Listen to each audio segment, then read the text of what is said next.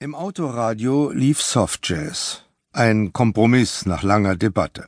Lacey, die Eigentümerin des Toyota Prius und mithin auch des Radios, hasste Rap in etwa so sehr wie Hugo, ihr Beifahrer, Country Music.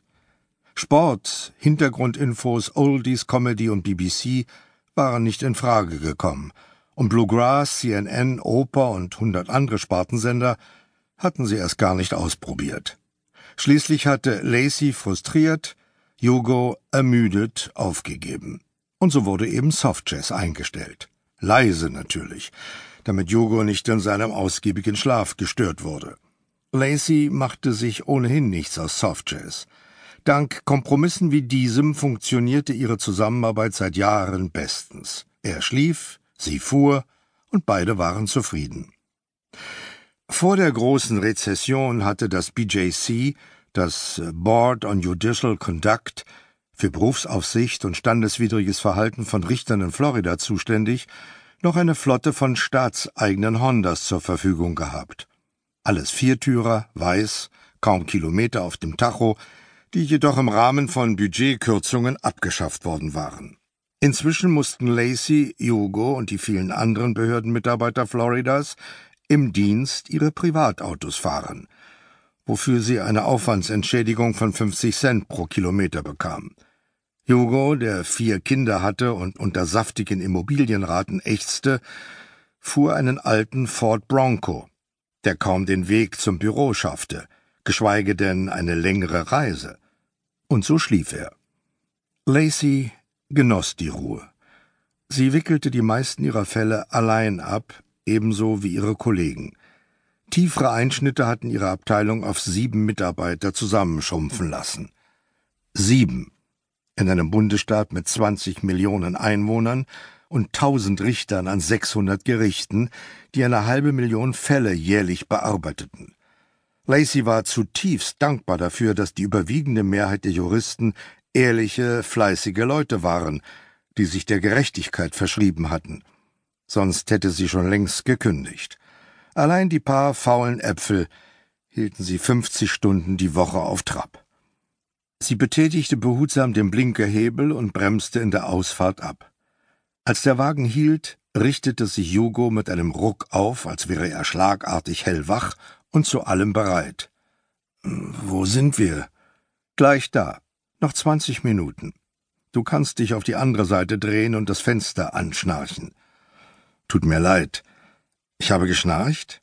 Du schnarchst immer. Zumindest sagt das deine Frau. Also zu meiner Verteidigung. Heute Morgen um drei bin ich mit ihrem neuesten Baby auf und abgewandert. Ich glaube, es ist ein Mädchen. Wie heißt sie noch? Wer? Deine Frau oder deine Tochter? Haha. Ha. Die reizende und ständig schwangere Werner machte keinen Hehl daraus, worum es in dieser Ehe ging. Es war ihr Job, Hugos Ego zu pflegen, und das war keine leichte Aufgabe. In einem früheren Leben war Hugo ein Footballstar gewesen, schon in der Highschool, dann einer der Jahrgangsbesten in ganz Florida und der erste Studienanfänger, der es jemals in eine Startaufstellung geschafft hatte. Er war ein ebenso brutaler wie brillanter Tailback gewesen, zumindest für dreieinhalb Spiele, bis er mit einem gequetschten Wirbel im oberen Rückgrat vom Spielfeld getragen wurde. Er schwor, das Comeback zu schaffen, doch seine Mutter sagte nein. Nachdem er das College mit Auszeichnung abgeschlossen hatte, studierte er Jura. Die Tage seines Ruhms waren inzwischen längst vorbei, doch er würde immer den Stolz mit sich herumtragen, einmal zum Team der Besten gehört zu haben. Er konnte nicht anders. Noch zwanzig Minuten? Brummte er. Ungefähr. Wenn du möchtest, darfst du auch bei laufendem Motor im Auto sitzen bleiben und den ganzen Tag weiterschlafen. Er drehte sich auf die rechte Seite und schloss die Augen. Ich will einen neuen Partner. Das wäre natürlich eine Lösung. Das Problem ist nur, dass dich sonst keiner will. Einen mit einem größeren Auto. Der hier braucht nur fünf Liter auf hundert Kilometer. Er brummte erneut, wurde wieder still. Dann fing er an zu zucken und zu zappeln. Vor sich hin murmelnd setzte er sich auf und rieb sich die Augen. Was hören wir da? Darüber haben wir vor langer Zeit gesprochen. als wir in Tallahassee losgefahren sind, kurz bevor du dich in den Winterschlaf begeben hast. Soweit ich mich entsinne, habe ich angeboten zu fahren. Mit einem offenen Auge? Tolles Angebot. Wie geht's Pippin? Weint viel. Normalerweise. Und ich kenne mich da wirklich gut aus. Hat ein Neugeborenes einen Grund, wenn es weint. Hunger, Durst, Windel voll, Mami soll kommen, solche Sachen. Pippin nicht. Sie quäkt einfach so herum, wie verrückt. Du weißt nicht, was du verpasst. Du erinnerst dich, dass ich auch schon zweimal mit Pippin auf und abgewandert bin? Ja. Und Gott segne dich dafür. Kannst du heute Abend rüberkommen? Jederzeit. Habt ihr eigentlich je über Verhütung nachgedacht, so nach dem vierten Kind? Wir fangen gerade an, uns mit dem Thema zu beschäftigen. Apropos Sex, wie sieht's da zurzeit bei dir aus? Sorry, anderes Thema. Lacey war 36, Single und attraktiv. Und im Büro wurde ihr Sexualleben unter vorgehaltener Hand beständig diskutiert. Sie fuhren Richtung Osten auf den Atlantik zu. St. Augustine war 13 Kilometer entfernt. Lacey stellte das Radio ab und Jogo fragte, Warst du schon mal hier? Ja, vor ein paar Jahren mit meinem Freund. Wir haben eine Woche in der Ferienwohnung einer Freundin am Strand verbracht. Um Sex zu haben? Ist das dein Ernst? Denkst du eigentlich immer nur unter der Gürtellinie? Tja, wenn ich so überlege, muss ich gestehen, ja. Außerdem musst du bedenken, dass Werner und ich schon seit mindestens drei Monaten keine normale Beziehung mehr führen. Ich bin immer noch der Meinung, zumindest insgeheim, dass sie mir drei Wochen zu früh den Hahn abgedreht hat. Aber das ist jetzt müßig. Schließlich kann ich es nicht mehr ändern. Bei mir hat sich also einiges aufgestaut. Keine Ahnung, ob es ihr auch so geht. Drei Krabbelmonster und ein Neugeborenes können in dieser Hinsicht ernsthaften Schaden anrichten. Ich werd's nie erfahren.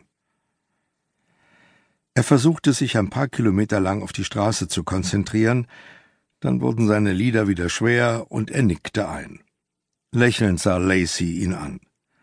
In den neun Jahren, in denen sie für das BJC tätig war, hatten sie ein Dutzend Fälle zusammen bearbeitet.